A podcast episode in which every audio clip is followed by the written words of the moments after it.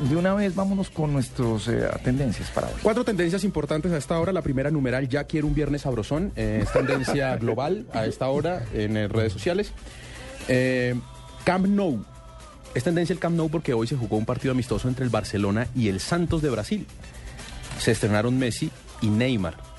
Eh, sobre ¿Es la hora. Neymar o Neymar? Neymar, Neymar, eh, como quiera. Ganó Barcelona sobre la hora. 8-0. Metieron un paseo al Santos. Ajá. Y sabe que está muy chévere de esto, que todo el mundo insiste, los, los, los periodistas deportivos en, en España insisten en ver si existe una, en, en buscar una rivalidad entre Neymar y Messi, como en ver con qué actitud llega Neymar frente a Messi. Y Neymar da unas declaraciones muy inteligentes al respecto. Le preguntan, bueno, usted viene aquí a ganarse el puesto al mejor del mundo y él dice, no, no, no, no, no, no, el mejor del mundo es Messi, yo vengo a ayudarlo. Yo vengo a ayudarlo a que Ah, o sea, brille. ya sentó oposición. Entonces en una posición Pero muy además- inteligente, muy, o sea, no puede uno llegar a, con los taches al, al No, ídolo del equipo. Muy inteligente, es el ídolo de equipo, es el ídolo del mundo. Eh, todavía a Neymar le falta por llegar allá.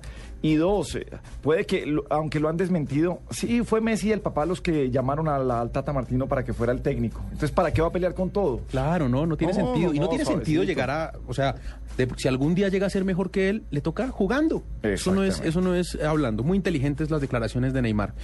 Tendencia también a esta hora, Pacho Santos. Y es tendencia Pacho Santos por las declaraciones que hoy dio Juan Manuel Santos, su primo y presidente de la República, sobre el ex vicepresidente de Colombia. Y mire a este entrecomillado cuando le preguntaron a Juan Manuel Santos qué pensaba de que Francisco Santos, su primo, pudiera ser el candidato del el candidato presidencial del Centro Democrático. Abro comillas. Ay, ojalá gane mi primo Pacho Santos dentro del Centro Democrático. La mejor persona para tener en contra en una eventual campaña, y no lo digo por mí, sino por cualquier candidato, es tener a Pachito al frente. Es que imagínese uno poder decir, imagínese este país manejado por Pacho Santos. ¿Él dijo eso? Digo así.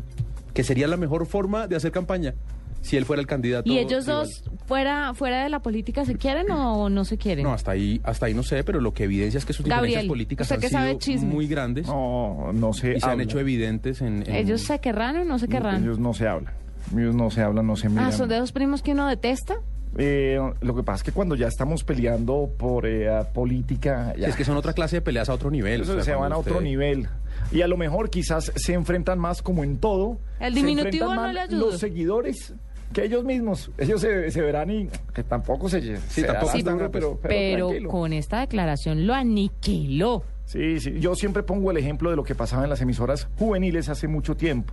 Y no hace tanto tiempo.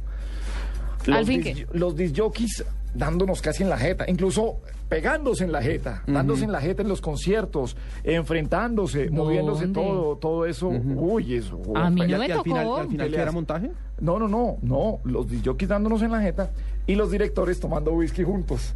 Muertos de la risa, Ah. abrazados y uno dándole y mandándole sablazos a la otra emisora y no sé qué cosa. Claro, y uno sacando el pecho a mi emisora. creando enemistades y los otros dos allá. Ah, bueno, porque pensé Que que me viva el iba... Congreso de Publicidad. Porque pensé que me iba a contar del caso de los periodistas deportivos de antaño, que se ponían de acuerdo, y esto lo cuentan Mike Smulson y Edgar Perea, el campeón Edgar Perea, se ponían de acuerdo antes de los programas deportivos y decían, bueno, usted va a defender a este técnico, yo lo voy a atacar, estamos listos. Y se pegaban unas encendidas al aire, se insultaban, se decían mire. y al final se abrazaban y hacía parte del espectáculo. La más grande pelea en el periodismo deportivo de, en- de todos los tiempos ha sido Jaime Ortiz Alvear, desaparecido ya, y Edgar Perea. Rumba con estilo, el único show que no tiene cover. Incluso a, no, me corregirán si no es exacto, pero a cuando Edgar Perea lo suspendieron un mes, eh, un par de meses, porque fue muy grosero con Jaime Ortiz Alvear, fue porque le dijo algo como flaco, sinfínico, una cosa así, blanco y todo,